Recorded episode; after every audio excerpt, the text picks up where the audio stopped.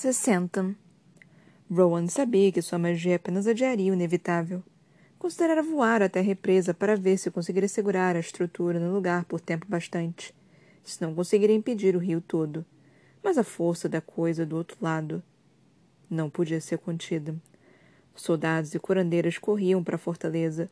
Os rucos disparavam pelo campo de batalha para levar aqueles que estavam à frente do caminho da água para a segurança, mas não rápido o suficiente. Mesmo sem saber quando a represa romperia, não seria rápido o suficiente. Será que Lorcan estava entre aqueles corredores ou tinha conseguido subir em Uruk? O poder, disse Fenris, em voz baixa para ele, segurando a muralha escorregadia com sangue. Era a única coisa que Connor e eu compartilhávamos. Eu sei, retrucou Rowan. Ele não deveria ter insistido. Desculpe. Fenris apenas assentiu. Não consegui suportar fazer isso desde então. Eu. Eu nem sei se consigo usar o poder de novo. Explicou ele e repetiu. Desculpe. Ron segurou o ombro do amigo. Outra coisa pela qual faria Maeve pagar. Você talvez nem o encontrasse mesmo. Maxilar de Fenris se contraiu. Ele pode estar em qualquer lugar. Ele pode estar morto, murmurou a princesa Hassá. Ou ferido, interrompeu Cal, empurrando a cadeira para a beira da muralha para observar o campo de batalha abaixo e represa distante. Alien, a poucos metros, olhava para o local também, os cabelos cheios de sangue soltando da trança no, ao vento fustigante, soprando na direção daquelas montanhas, da destruição que em breve seria liberada. Ela não disse nada. Não fizera nada desde que Nesrin e Sartek tinham trazido a notícia. Exatamente seu tipo de pesadelo, percebeu Rowan. Não poder ajudar, ser forçada a assistir enquanto outros sofriam. Nenhuma palavra poderia confortá-la. Nenhuma palavra poderia consertar aquilo. Impedir aquilo. Eu poderia tentar localizá-lo, ofereceu Gabriel. Rowan afastou o temor que tomava conta de si. Vou voar até lá. Tentar achar a localização exata, então sinalizá-lo de volta para você. Nem se incomode, interrompeu a princesa Hassá. E o guerreiro estava prestes a grunhir uma resposta quando ela apontou para o campo de batalha. Ela já está na frente. Ron se virou. Os demais acompanharam. Não, sussurrou Fenris. Ali, galopando pela planície em um cavalo preto familiar, estava Elide. Faracha, murmurou Cal. Ela vai ser morta, declarou Gabriel, ficando tenso como se estivesse prestes a pular das ameias e sair atrás da jovem. Ela vai ser. Faracha saltava sobre corpos caídos, zigue-zagueando entre os feridos e mortos, enquanto Elide se virava de um lado para o outro na cela, e pela distância Ron conseguia enxergar a boca da jovem se movendo, gritando uma palavra, um nome de novo e de novo. Lorcan. Se algum de vocês descer até lá, avisou Hassá, será morto também. Era contra todos seus instintos. Contra os séculos de treinamento e luta que compartilhara com Lorcan, mas a princesa estava certa. Perder uma vida era melhor que muitas principalmente por precisarem tanto da equipe durante o restante da guerra. Lorcan concordaria. Ensinara Rowan a tomar aquele tipo de decisão difícil. Ainda assim, Aren permanecia calada, como se tivesse descido para o fundo de si mesma, olhando para o campo de batalha, para a pequena montadora e o poderoso cavalo que corria por ele. Faracha era uma tempestade sob Elide, mas a égua não tentou derrubá-la conforme as duas disparavam pela planície coberta de corpos. Larkan! O grito era engolido pelo vento, pelos berros soldados e pessoas em fuga, pela gritaria dos urux acima. Larkan! Ela observou cada cadáver pelo qual passou em busca de um indício daqueles lustrosos cabelos pretos, daquele rosto sério. Tantos. O campo dos mortos se estendia eternamente. Corpos estavam empilhados. Faracha saltava sobre eles, fazendo curvas acentuadas enquanto Elite se virava para procurar e procurar. Cavalos e cavaleiros d'Argan passavam correndo, alguns para a fortaleza, outros para a floresta distante no horizonte. Faracha se desviava, mordendo aqueles em seu caminho. Lorcan! Como seu grito soava baixo, fraco. A represa ainda aguentava. Sempre encontrarei você. E as palavras, as palavras estúpidas e odiosas para ele. Será que Elide fizera aquilo? Levar aquilo até ele? Pedira que algum deus fizesse aquilo? As palavras tinham todas se derretido no momento que a jovem havia percebido que ele não estava nas ameias. Os últimos meses tinham se derretido por completo. Lorcan! Sem vacilar, Faracha continuou em frente, a crina preta voando ao vento. A represa precisava aguentar. Aguentaria, até que Elide trouxesse de volta para a fortaleza. Então ela não parou, não olhou para o que espreitava, esperando ser liberado. Elide cavalgou e cavalgou e cavalgou. No alto da meia, Cal não sabia para onde olhar. A represa, as pessoas fugindo da destruição iminente ou a jovem Lady de Parent correndo pelo campo de batalha sobre seu cavalo. A mão morna de alguém se apoiou sobre seu ombro. Sem se virar, ele sabia que era Irene. Acabei de saber sobre a represa. Tinha mandado Elide ver se você estava. As palavras da mulher se calaram quando Irene olhou para a, Ma... para a Amazona solitária se distanciando das massas que disparavam para a fortaleza. Que Silba salve! sussurrou Irene. Lorcan está lá embaixo. Foi tudo que Cal ofereceu como explicação. Os machos féricos estavam tensos como o fio de um arco conforme a jovem atravessava o campo de batalha pouco a pouco. As chances de encontrar Lorcan, ainda mais antes da represa estourar. Mesmo assim, Elite continuava cavalgando, correndo contra a própria presença da morte. A menina matou-la. A mais corajosa que já vi, mas uma tola mesmo assim. Disse a princesa Hassar, baixinho. Aileen não disse nada. Os olhos estavam distantes como se tivesse se distraído para dentro de si mesma ao perceber que aquele fiapo de esperança estava prestes a ser varrido. E seus amigos iriam juntos. Hellas protege Lorcan, murmurou Fenris, e Anef, sua consorte, protege Elide. Talvez eles se encontrem. O cavalo de Hellas, disse Cal. Todos se viraram para ele, tirando os olhos do campo de batalha. Cal sacudiu a cabeça e indicou o campo, a égua preta e a amazona. Eu chamo Farache de o cavalo de Hellas. Faço isso desde o momento que a conheci. Como se conhecer aquele cavalo, levá-lo até lá, não tivesse sido tanto por ele, mas para aquele momento. Aquela corrida desesperada através de um campo de batalha infinito. Irene segurou as mãos do marido, como se também entendesse. Silêncio recaiu sobre a seção da meia em que estavam. Não havia mais palavras a dizer. Lorcan! A voz de Elide falhou durante o grito. Ela perdera conta de quantas vezes havia gritado àquela altura. Nenhum sinal dele. Elide seguiu para o lago, mais perto da represa. Ele teria escolhido o lago pelas vantagens defensivas. Corpos eram um borrão abaixo em torno da égua e a amazona. Tantos valgue caídos no campo. Alguns estendiam as mãos pálidas para a faracha, como se fossem agarrá-la, destroçá-la, implorar por ajuda. A égua pisoteou-os na lama, Osso se partiu e crânios racharam. Ele só podia estar ali. Precisava estar em algum lugar. Vivo, ferido, mas vivo. Ela sabia. O lago era uma extensão cinzenta à esquerda, um deboche do inferno que se libertaria a qualquer momento. Lorcan! Tinham chegado ao coração do campo de batalha, e ele reduziu a velocidade de Faracha o suficiente para ficar de pé nos estribos, ignorando a dor no tornozelo. Jamais sentira tão pequena, tão inconsequente. Uma partícula de nada naquele mar condenado. Ela se abaixou de novo sobre a cela, cutucou o cavalo com os calcanhares e impulsionou Farache na direção da reluzente extensão prateada. Ele só podia ter ido para o lago. A égua mergulhou no movimento. O peito se inflou como um fole. Sempre em frente, armaduras pretas e douradas, sangue e neve e lama. A represa ainda estava de pé. Mas ali, Eride puxou as rédeas, reduzindo a velocidade do cavalo. Ali, não muito longe da beira da água, havia um trecho de soldados de Morat caídos. Um punhado deles. Nenhuma armadura dourada. Mesmo onde o exército do Kagan tinha passado varrendo tudo, haviam perdido soldados. A distribuição pelo campo de batalha não fora de modo algum equilibrada, mas houvera cadáveres de armadura dourada entre a massa escura. Mas ali não havia nenhum nem uma flecha ou lança também para explicar a queda de tantos inimigos. Uma verdadeira estrada de demônios Valg fluía adiante.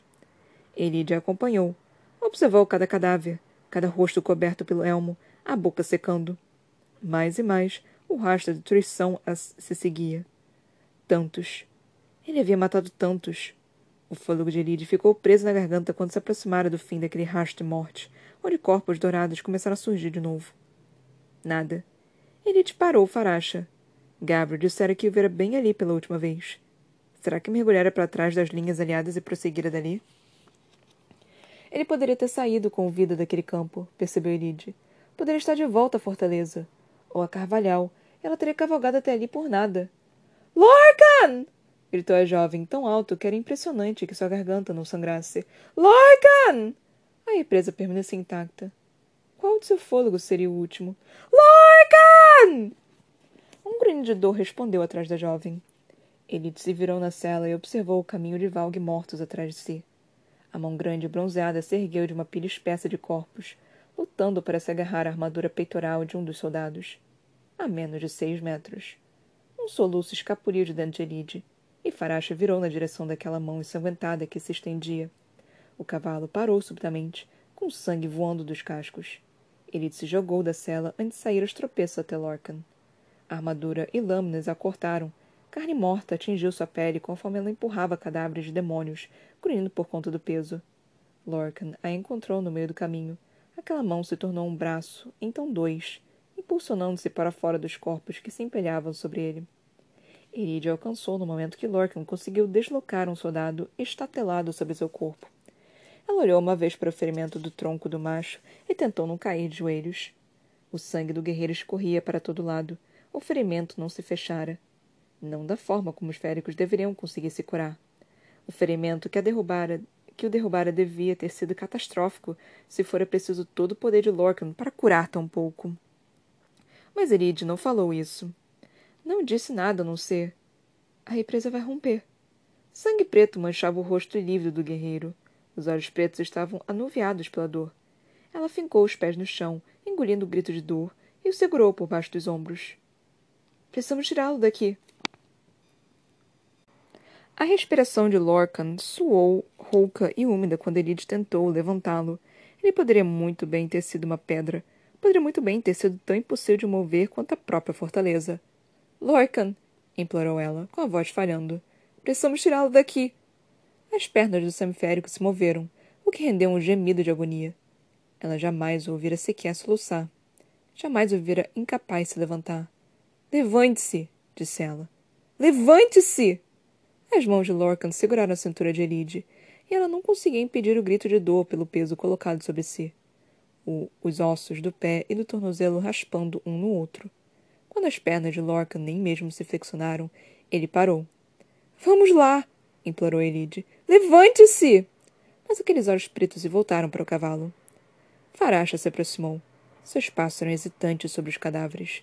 Ela nem mesmo se encolheu quando Lorcan segurou as faixas interiores da cela, com a outra mão no ombro de Lide, se moveu as pernas de novo.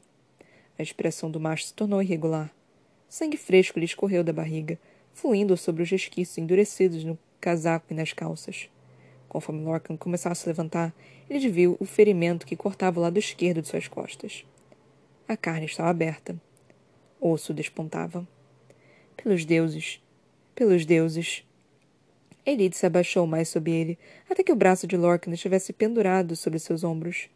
Com as coxas queimando, o tornozelo urrando, a jovem deu um impulso para cima. Lorcan puxou ao mesmo tempo, e Faracha se manteve firme. Ele gemeu de novo. Seu corpo balançou. Não pare! sibilou Elide. Não ouse parar! Ele tomou fôlegos breves, então colocou os pés sobre o corpo, centímetro a centímetro, Deslizando o braço do ombro de Elide, ele avançou para pegar a cela, para se agarrar a ela. Lorcan ofegava e ofegava. Sangue fresco escorria de suas costas também. Aquela cavalgada seria dolorosa, mas não tinha escolha. Nenhuma.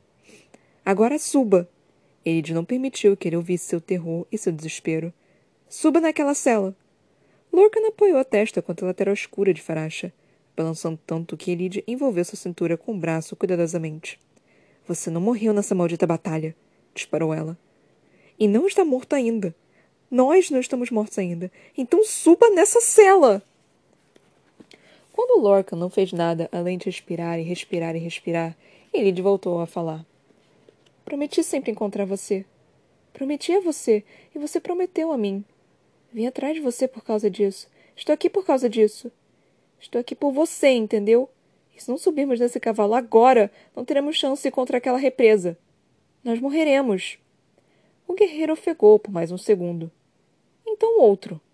Em seguida, trincando os dentes, Com as articulações dos dedos brancas na cela, ele ergueu a perna o suficiente para deslizar um pé sobre, para o estribo. A seguir, viria o verdadeiro teste. Aquele empurrão poderoso para cima para passar a perna pelo corpo de Faracha e para o outro lado da cela. Ele se posicionou às costas dele, com muito cuidado por causa do corte terrível pelo corpo do semiférico. Os pés da jovem mergulharam na altura dos tornozelos na lama congelante. Ela não ousou olhar para a represa. Ainda não. Suba! A ordem ecoou por cima dos gritos de pânico dos soldados em fuga. Suba nessa cela agora! Lorcan não se moveu. O corpo tremia. Suba agora! gritou Elide, e o empurrou para cima. Lorcan soltou um urro que ressoou nos ouvidos da jovem.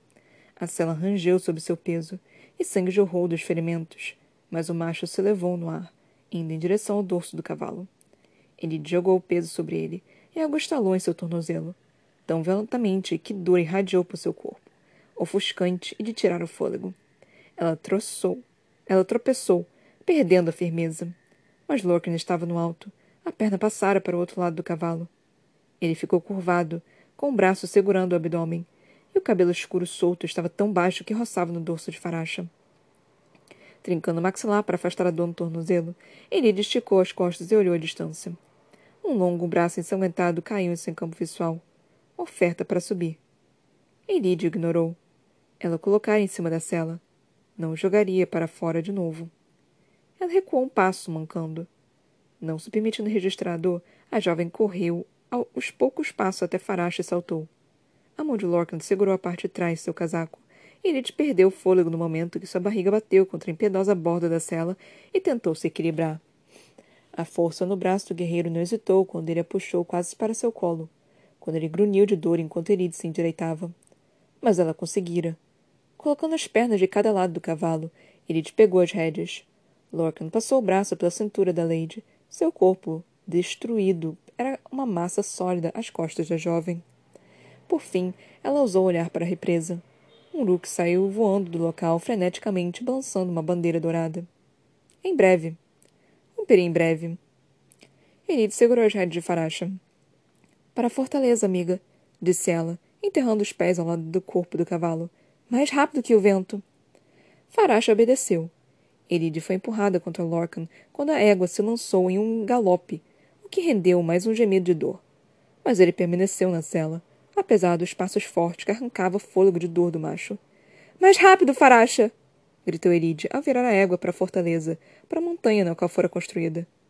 Nada jamais parecera tão distante. Tão longe que ela não conseguia ver se o portão mais baixo da fortaleza ainda estava aberto. Se alguém o segurava, se esperavam por eles. Segurem o portão. Segurem o portão. Cada batida estrondosa dos cascos de faracha sobre os corpos dos mortos ecoava a oração silenciosa de Elide, conforme disparavam pela planície interminável. Segurem o portão. 61. A dor era uma canção no sangue, nos ossos e no fôlego de Lorcan. Cada passo do cavalo, Cada salto dado sobre corpos e escombros fazia a dor ressoar de novo. Não tinha fim, nenhuma piedade ali. Tudo o que ele podia fazer era se manter na cela, se agarrar à consciência, manter o braço em volta de Elide. Ela fora buscá-lo. Encontrara Lorcan, de alguma forma, naquele campo de batalha interminável. Seu nome nos lábios da jovem foi um chamado que o macho jamais poderia negar, mesmo quando a morte o segurara tão carinhosamente, aninhado sob todos aqueles que matara, aguardando o último suspiro. E agora, disparando para aquela fortaleza distante demais, tão atrás das multidões de soldados e cavaleiros que corriam para os portões, ele se perguntava se aqueles minutos seriam seus últimos. Os últimos dela. Elide fora buscá-lo. Lorcan conseguiu olhar para a represa direita, para o montador Uki, que sinalizava que era apenas uma questão de minutos até que o inferno invadisse a planície. Ele não sabia como a represa se enfraquecera. Não se importava. Faracha saltou sobre uma pilha de corpos valgue, e Lorca não conseguiu segurar o gemido quando o sangue morno lhe escorreu pela frente e pelas costas. Ainda assim, ele continuava incitando o cavalo para a frente, mantendo-os, na medida do possível, em um caminho reto para a fortaleza distante. Nenhum Uruk aparecia para levá-los. Não. Sua sorte fora gasta sobrevivendo por tanto tempo. Fora gasta em Elídio encontrando. O poder de Lorcan não faria nada contra a água. As linhas mais afastadas de soldados em pânico surgiram, e Faracha disparou além deles. Erid soltou um soluço, e Lorcan acompanhou seu campo visual. Para o portão da fortaleza. Ainda aberto. Mais rápido, Faracha! Ela não escondia o terror e o desespero na voz. Depois que a represa se partisse, levaria menos de um minuto para que a onda os alcançasse. Ela fora atrás dele. Encontrara Lorcan. O mundo se calou. A dor no corpo do guerreiro se dissipou em nada. Em algo secundário. Lorcan deslizou o outro braço em volta de Elide, aproximando a boca do ouvido dela ao dizer: Precisa me deixar. Cada palavra soava séria. A voz soava difícil até quase se tornar inútil. Elide não tirou a concentração da fortaleza diante. Não. Aquela quietude suave fluiu em torno do semiférico, limpando a neva da dor e da batalha. Precisa. Você precisa, Lid. Sou pesado demais. Sem meu peso, pode chegar à fortaleza a tempo. Não! O sal das lágrimas da jovem encheu o nariz de Lorcan. Ele roçou a boca sobre a bochecha úmida de Lid, ignorando a dor que rugia pelo corpo. O cavalo galopava e galopava, como se fosse vencer a própria morte naquela corrida. Amo você, sussurrou ele ao ouvido de Elide. Amo você desde o momento que pegou aquele machado para matar o Zilk. As lágrimas da jovem escorreram além dele no vento. E estarei com você. A voz de Lorcan falhou, mas ele se obrigou a dizer as palavras, a verdade em seu coração. Estarei sempre com você. Ele não tinha medo do que poderia encontrá-lo depois que se jogasse do cavalo. Não tinha medo algum se isso significava que ele chegaria à fortaleza. Então Lorcan a beijou na bochecha de novo e se permitiu sentir seu cheiro uma última vez. Amo você, repetiu ele, começando a tirar os braços de sua cintura. Ele bateu com a mão em seu antebraço, enterrou as unhas bem na pele, destemida como qualquer Hulk. Não! Não havia lágrimas daquela voz nada além de vontade sólida, determinada. Não, repetiu Elide. A voz de Lady de Parent. Lorcan tentou mover o braço, mas a mão dela não se mexeu. Se ele caísse do cavalo, ela iria junto. Juntos. Fugiriam daquilo ou morreriam juntos. Elide. Mas ela apertou os calcanhares do flanco do cavalo, bateu os calcanhares no lateral escuro e gritou: Voe, Faracha! Ela estalou as rédeas. Voe, voe, voe! E que os deuses ajudassem. Aquele cavalo voou. Como se o deus que a fizera tivesse enchido os pulmões da égua com o próprio fôlego.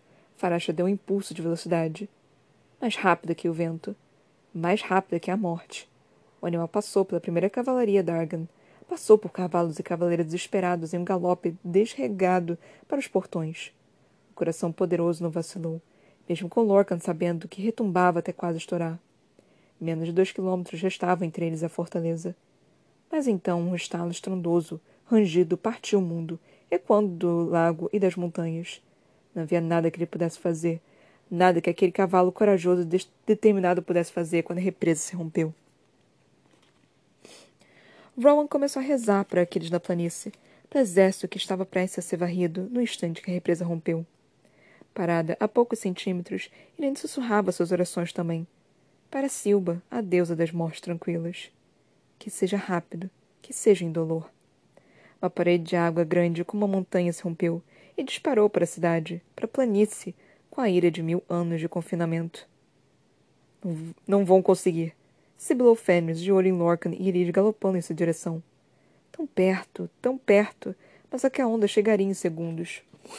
Ron se obrigou a ficar de pé ali, a observar os últimos momentos de, da Lady Parent e do antigo comandante. Era tudo que poderia oferecer. Testemunhar as mortes para poder contar a história aos que encontrasse. Para que não fossem esquecidos. O rugido da onda que se aproximava se tornou ensurdecedor até mesmo a quilômetros de distância. Ainda assim, ele e Lorcan corriam. Faracho ultrapassava cavalo atrás de cavalo atrás de cavalo. Mesmo ali em cima, Será que escapariam do alcance da onda? Rowan ousou investigar as ameias e verificar se precisava levar os outros, se precisava levar Aileen para um nível mais alto. Mas Aileen não estava ao seu lado. Não estava sequer na meia. O coração de Rowan parou. Simplesmente parou de bater quando um Uruk marrom ferrugem caiu do céu, disparando para o centro da planície. Arcas, Uruk de Bort. Uma mulher de cabelos dourados pendia de suas garras. Aileen. Aileen estava. A arca se aproximou da terra, as garras se abrindo. Aileen atingiu o chão rolando, rolando até se colocar de pé. Bem no caminho daquela onda. Pelos deuses! sussurrou Fenris, vendo-a também. Todos a viam. A rainha da planície. A muralha infinita de água corria para ela. As pedras da fortaleza começaram a tremer. Ron ergueu a mão para se preparar.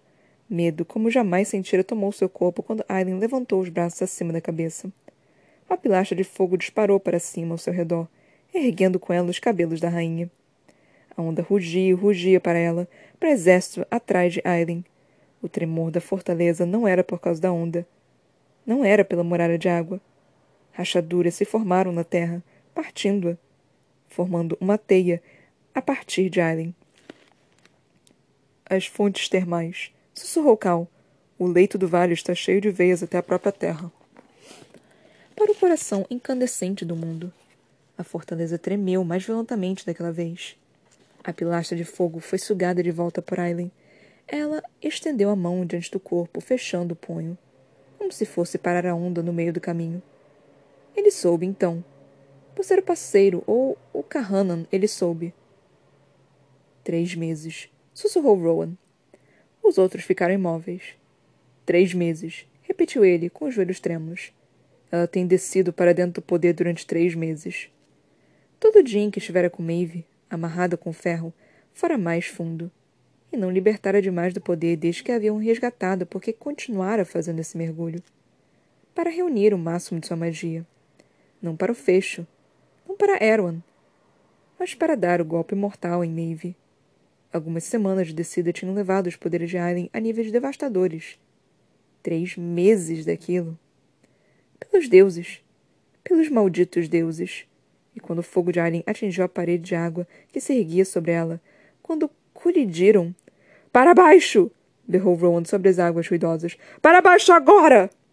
Os companheiros se abaixaram atrás das pedras, e qualquer um no raio do alcance de sua voz fez o mesmo. Rowan mergulhou para o próprio poder, mergulhou para ele rápido e com tudo, arrancando de dentro qualquer gota de magia que restasse. Elide e Lorcan ainda estavam longe demais dos portões. Milhares de soldados ainda estavam longe demais dos portões quando a onda despontou acima deles. Quando Aileen abriu a mão para ela, fogo irrompeu. Fogo cobalto, a alma revoltada de sua chama. Uma onda daquilo. Mais alta que as águas tumultuosas, a onda disparou de dentro de Aileen, expandindo-se. A água se chocou contra o poder. E onde encontrou uma muralha de fogo, onde mil anos de confinamento encontraram três meses daquilo, o mundo explodiu. Vapor fervilhante, capaz de derreter carne de osso, disparou pela planície. Com um rugido, Ron jogou tudo o que restava de sua magia para o ataque de vapor, uma parede de vento empurrando na direção do lago, das montanhas. Ainda assim, as águas vieram, quebrando contra as chamas que nem mesmo vacilaram um centímetro o golpe mortal em Maeve. Gasta ali para salvar o exército que poderia significar a salvação de Terrassen. Para poupar as vidas na planície. Von trincou os dentes, ofegante contra o poder frágil. A exaustão estava à espreita, terrivelmente próxima. A onda revolta se atirou repetidas vezes na parede de chamas. Ron não viu Celie de Lorcan chegar à fortaleza. Seus outros soldados e cavaleiros da planície tinham parado para olhar boquiabertos. Princesa Hassar, levantando-se a seu lado, disse: Esse poder não é uma bênção. Diga isso a seus soldados, grunhiu Fenris, ficando de pé também. Não quis dizer dessa forma, disparou ela, e o assombro era realmente evidente no rosto da mulher. Ron se inclinou contra as ameias, ofegando intensamente enquanto lutava para evitar que o vapor flutuasse até o exército. Conforme esfriava e soprava para longe. Mãos sólidas deslizaram sobre seus braços Fenris e Gabriel estavam ali, apoiando entre eles. Um minuto se passou. Então outro. A onda começou a diminuir. Ainda assim, o fogo queimava. A cabeça de Rowan latejava, a boca estava seca. O tempo escapou do guerreiro e um gosto acobreado lhe encheu a boca. A onda desceu mais, águas revoltas se aquietaram. Então o rugido se transformou em ondulações, corredeiras em redemoinhos até que a parede de chamas começou a descer também, acompanhando as águas mais e mais para baixo. deixando que escorressem para as rachaduras da terra.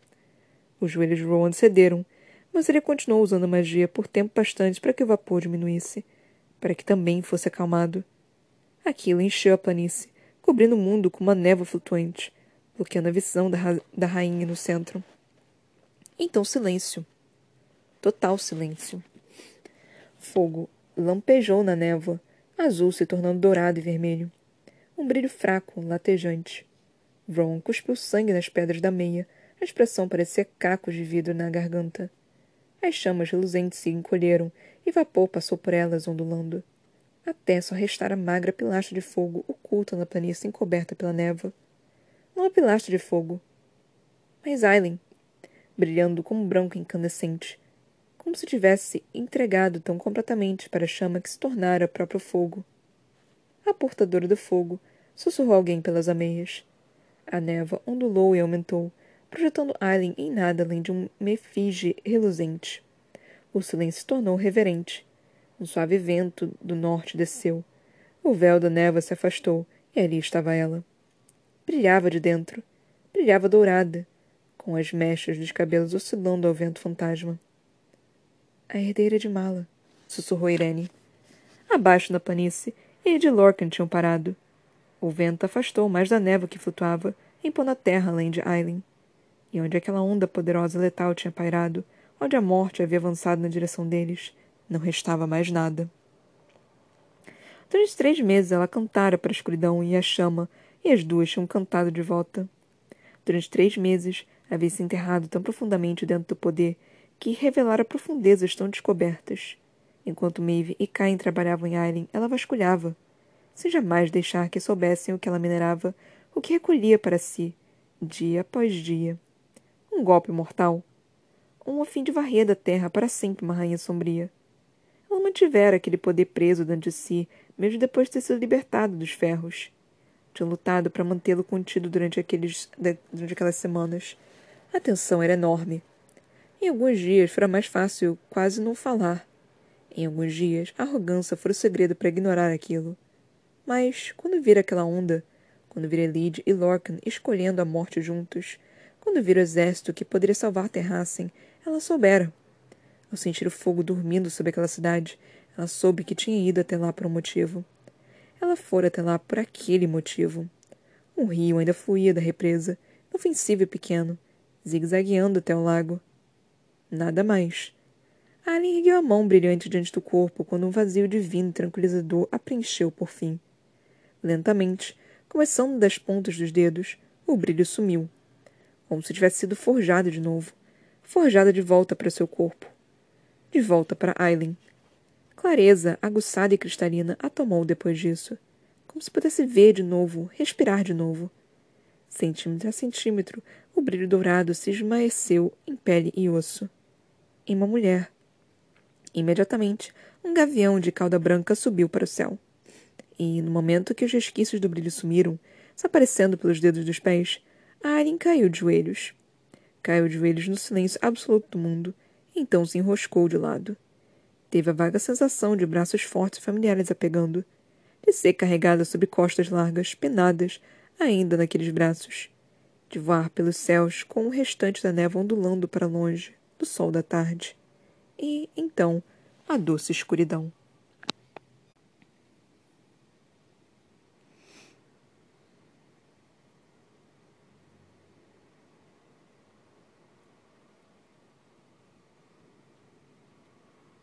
Mais dois capítulos lidos, capítulo 60 e 61, terminado na página 503, na 504 começa o capítulo 62.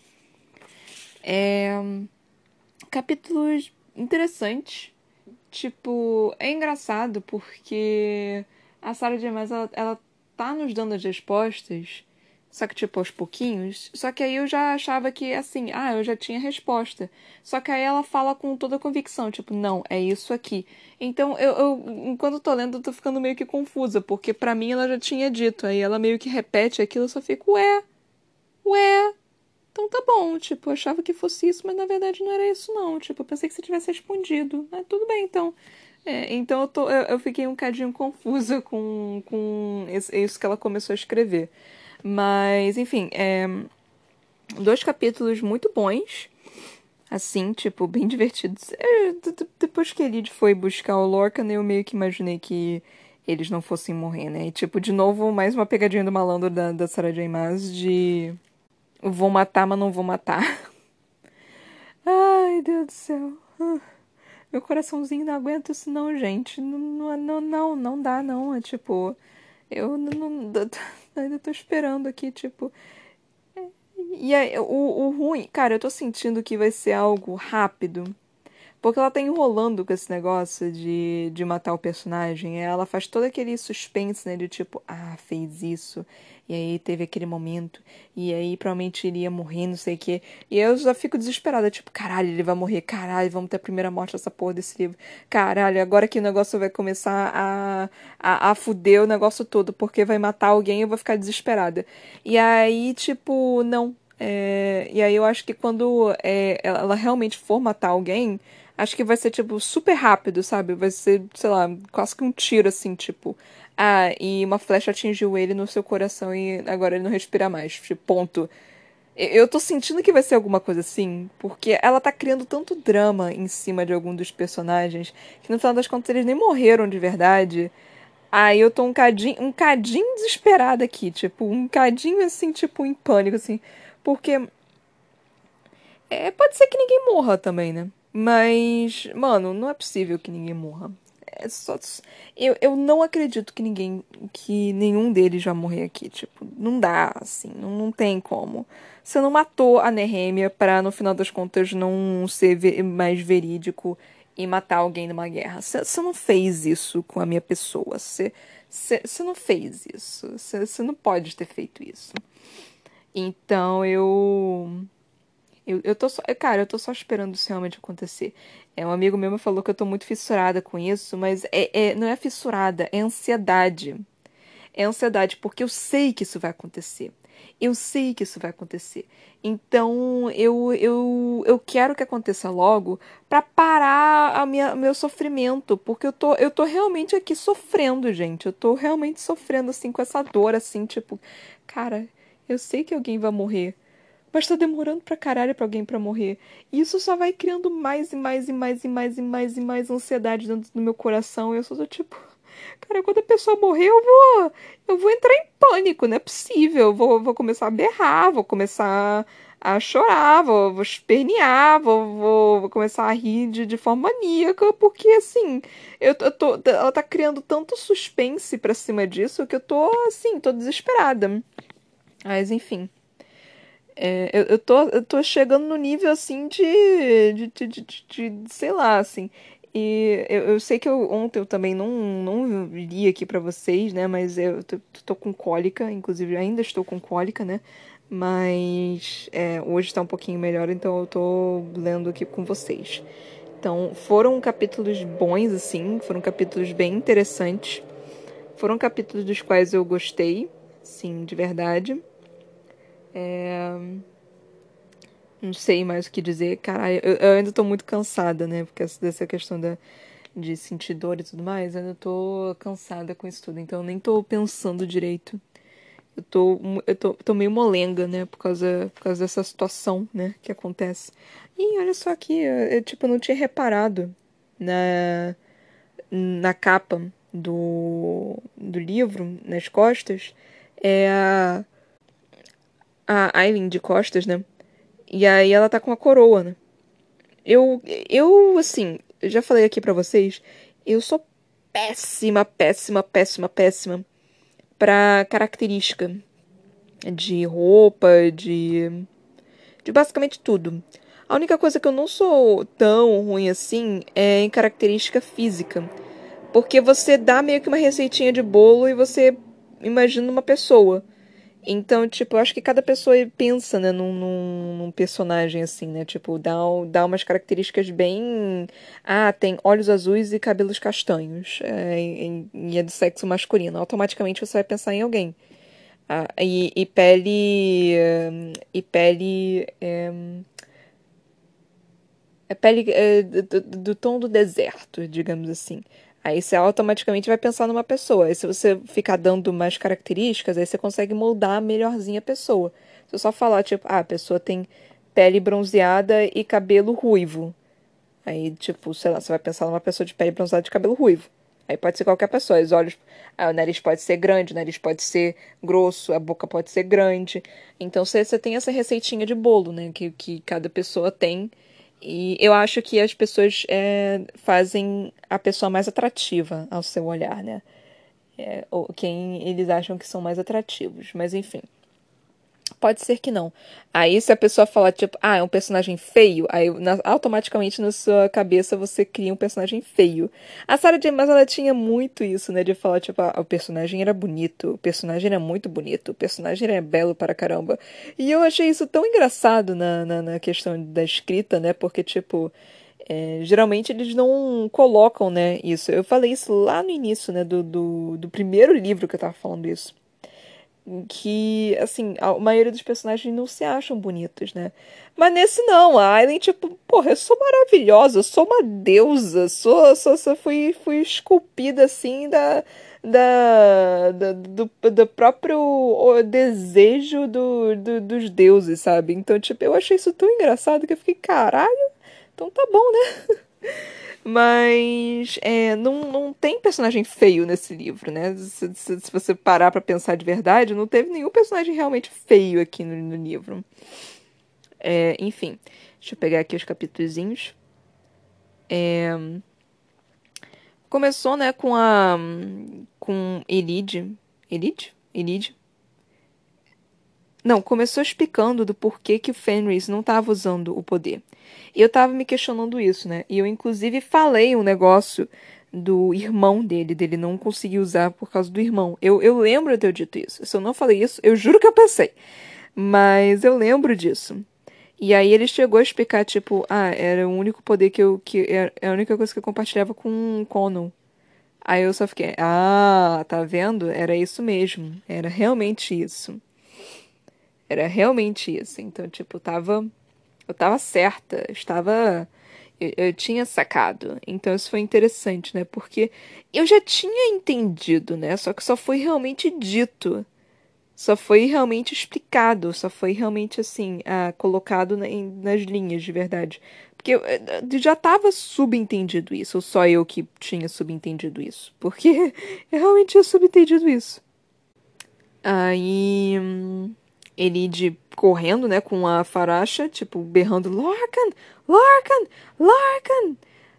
É, e aí de volta pra todo mundo meio que olhando, tipo, caralho, e agora? E aí falando, né, explicando que sobre Hellas e outra e Anef, né, que são os deuses que protegem os dois. E aí o, o Cal falando, tipo, cara, eu chamo esse cavalo de cavalo de Hellas, assim, talvez seja mais uma obra do destino, quem sabe. Ah, e aí a Irid continuando chamando Lorcan, Lorcan, Lorcan. E eu, eu fiquei impressionada, tipo, do, do, do, jeito que ela realmente conseguiu interpretar o campo de batalha, sabe? E, e entender que o Lorcan estava em tal lugar. E aí ela conseguiu puxar o Lorcan, conseguiu empurrar o Lorcan para cima do cavalo, conseguiu pular, tadinha, pular nas costas da Faracha, começou a correr desesperada, né? Quer dizer, começou a mandar para a Faracha correr desesperadamente até o, os portões. E aí entramos no capítulo 61. No capítulo 61, é... começou com o negócio do, do Lorcan, tipo, não, eu vou eu vou cair aqui pra ele te poder, poder salvar, né? Ele de não, você não vai. Ele, não, eu te amo. Eu, Ai, seu lindo. Ele falando, ele falando tipo, ai, amo você, amo você desde o momento que pegou aquele majado pra matar o Zilkin. Estarei com você, estarei sempre com você. Ai, meu Deus do céu, ai, meu Deus do céu. Então, tipo, esse momento de amor, assim, de, tá, tá, tá tudo cheio de sangue, cheio de sangue valgue, sem tomar banho por dois anos, mas enfim, tá, tá lindo, tá lindo. Ai, céus. É... E aí, tipo, ele falando não. E agarrando o braço dele, tipo, não, você não vai. Se você for, eu vou junto. assim, é mais ou menos assim. E ela gritando pra Faracha, né? Tipo, voe, Faracha, voe, voe, voe. Engraçado que, tipo, ela é. é... E a Sarah de Maas, ela tem duas formas de escrever, né? Uma primeira é quando ela coloca em, em itálico. Eu, eu interpreto itálico de uma forma mais, mais forte, né, de ser dito. E aí ela colocou também com letras maiúsculas, né, caps. E caps é, é universal para todo mundo saber que você tá gritando. Então, tipo, nela falando. É, só que eu tava interpretando porque em nenhum momento ela tinha realmente utilizado o caps. Ela tava sempre usando o, o itálico. Então eu tava usando o itálico como se fosse um grito, né? Tipo, de, de uma força maior. E aí, quando foi o grito, eu tentei elevar um pouquinho mais a minha voz, só que obviamente não tanto, porque senão eu vou acordar meus pais. Mas enfim. Aí eu tava tentando fazer isso aqui, né, na, na questão da leitura. É, e aí, tipo, dá um, um, uma volta assim e começa a ser na parte do Rowan. E Rowan, tipo, não, eu, eu tenho que vê-los para poder contar suas histórias. Eu, filho da puta, faz alguma coisa, arrombado. Manda uma porra de Maruki salvar eles pra qualquer coisa. Não, não fica observando só, cara. Eu só fiquei, eu fiquei um pouquinho revoltado com isso. Tipo, obviamente não dá para fazer muita coisa, mas porra, só ficar tipo, não, eu irei observá-los para então poder contar sua história. Ah, roubado do caralho, porra! Tá, tá salva isso. Eu fiquei levemente revoltada com, com esse negócio. Eu fiquei tipo, ah, legal. O que eu faço com essa história? Enfim na cu, enfim no cu, então, porra. Eu fiquei levemente revoltada. Mas enfim. É... Aí a Aileen, né? É, aconteceu o que eu achei que fosse acontecer. Só que em vez de ser a, a Elide que eu falei que ia despertar um poder maluco lá, foi a Aileen que foi lá e despertou o, o poder maluco dela. É... Eu também, eu, se eu não me engano, eu também tinha dito que ela poderia fazer isso. Mas eu, eu não cheguei tão, tanto para isso. Eu acho que eu também cheguei a falar que a Helen poderia fazer isso. Eu acho que eu, que eu falei isso real. Não lembro, tipo. eu não lembro das coisas que eu falei, só lembro das coisas que eu pensei. Enfim. É... Ela realmente fez. E aí realmente foi explicado, porque é, foi explicado do porquê dela não estar tá usando a magia dela. Que foi uma das minhas teorias também. Dela não estar usando o, a magia dela para ela poder descarregar tudo na Maeve. Não foi exatamente nessas palavras que eu utilizei, mas é, é foi porque ela tava querendo usar na Maeve, né? Tipo, ela, porque ela meio que ficou traumatizada, né? Ela não queria mais ser pega de surpresa. E ela tava querendo descarregar tudo na Maeve. Então foi, foi uma das minhas teorias, se não me engano. Tipo. E foi mais ou menos isso que aconteceu. E aí ela acabou jogando toda a magia dela pra cima do, do negócio da represa, né? para poder salvar a Lorcan e o resto do exército. Ou seja, brilhante, brilhante, brilhante, fantástico, incrível, maravilhosa, que ela decidiu fazer aquilo. É, eu acho que foi descarregada toda a magia, né? Mas enfim. É, provavelmente foi descarregada toda a magia, assim. Ela, ela praticamente desmaiou, né, coitada. E aí, obviamente, Rowan foi lá e pegou a Aileen, porque a garota basicamente desmaiou, né? De jogar todo o poder para fora. Bom, mas enfim. Acho que é isso que eu tenho para falar, né? Tipo, eu nem lembro onde é que eu tava. Eu terminei a última frase, dei uma pausa e depois eu voltei, enfim. É, acho que é. E aí acabou o capítulo. Tipo, não, não tem mais nada para acontecer. O Rowan foi lá, né? E resgatou a Aileen, resgatou, né? É, pegou a Aileen e trouxe ela de volta. Quer dizer, eu imagino, né, que, ela, que tenha trazido ela de volta pro, pra Aniele, né, pro, pra Fortaleza. E agora a gente não sabe o que, que vai acontecer. É, nem se vai continuar com é, capítulos da Aileen, né? Tipo, é provável que comece um outro capítulo de um outro personagem mesmo ainda querendo continuar com a Aileen. Eu quero continuar com a porra da Aileen, mano. Não é possível, não é possível. Eu quero, eu quero continuar, porque o dela tá o mais interessante. Vamos combinar. Vocês estão achando qual o mais interessante? Eu tô achando da Aileen mais interessante. É, O do Aiden, o do Aiden, eu, é assim, eu quero, eu quero saber ao mesmo tempo que eu não quero saber. Por quê? Porque eu tô ansiosa. É, e eu sei que vai dar merda. Aí eu, é, é, é, eu tenho essa mesma mania de quando eu tô assistindo série ou anime ou qualquer coisa. Quando eu sei que vai dar merda, quando eu sei que o próximo episódio vai dar algum tipo de merda, tipo acaba, é, meio que num cliffhanger, o, o episódio anterior, e aí eu sei que vai dar algum tipo de merda de, de qualquer tipo que seja, eu não consigo assistir o próximo episódio. Porque eu fico, eu fico ansiosa demais, eu, eu não consigo, eu fico tipo, eu, eu paro aquilo como se não fosse acontecer. É muito bizarro isso. Eu sei que, eu sei que é ridículo, mas eu, eu tenho muito essa, essa questão de tipo, quando tá tudo dando muito errado em alguma série, alguma coisa assim, eu paro, eu simplesmente paro, eu falo, tipo, não, eu tenho que. Eu, eu, eu tenho que precisar. Eu preciso de um momento para me recompor para eu conseguir é, lidar com essa situação quando ela for quando ela for acontecer. Eu tô até hoje preso no episódio One Piece. Eu sei que One Piece é eterno, mas eu tô até hoje preso no episódio One Piece de Zou, porque Zou é uma é uma marca, um, um é, qual é o nome? É, é, que anime é separado em, em, em, gerações, né? Mas enfim, é uma parte lá do anime que é, que eu sei que vai dar merda, porque tipo aconteceu meio que toda uma, uma merda lá no negócio e aí eles estão com alguns personagens que é, meio que fazem parte da, da razão pela qual deu merda na, na, naquele lugar. E eles meio que foram acolhidos lá naquele lugar, tipo, porque eles ajudaram lá o povo.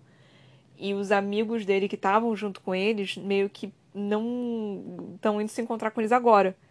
Aí eu sei que vai dar merda, porque isso vai dar uma confusão, gente vai ter que explicar, eles não vão querer aceitar, e vão ter que ser. Aí eles vão começar a odiar esses personagens. Eu tô tipo, ah, eu não quero ver isso. Eu não quero ver essa parte. Eu, eu sei o que, vai acontecer. Vai ser um mal entendido e eu não quero ver isso. Então eu tô, sei lá, meses, meses sem assistir o próximo episódio, mesmo querendo saber o resto, porque eu acho que eu tô recebendo spoilers, e eu nem tenho certeza se eu tô recebendo spoilers, porque, tipo, eu, eu vejo assim, passando. E eu, eu, só, eu só quero continuar assistindo, mas eu não consigo, eu ainda não consegui ter a coragem de continuar essa série, porque eu, eu sei que vai dar merda e eu não quero ver essa merda se desenrolar. Eu sei que vai dar tudo bem no final, vai dar tudo certo no final, porque, né? Mas eu não consigo, eu simplesmente não consigo. Eu, eu, eu sei, eu sou um ser humano bizarro. Desculpa, gente. Mas enfim, é, é isso por hoje. Eu espero que vocês tenham curtido. Fazer. Se vocês estiverem curtindo, por favor, compartilha, né? É Espero que, assim, se tiver mais engajamento, é, eu consigo ganhar minha vida né, aqui, né? Ele tá, o podcast está no Spotify, no Anchor, no Google Podcast, no Breaker, no Overcast, no Pocket Cast e no Radio Public. Então, ó, as pessoas têm, têm vários lugares para poderem ouvir. Eu vou trazer, eu tô sempre tentando trazer vários e vários livros aqui, né? Tipo, sempre que possível.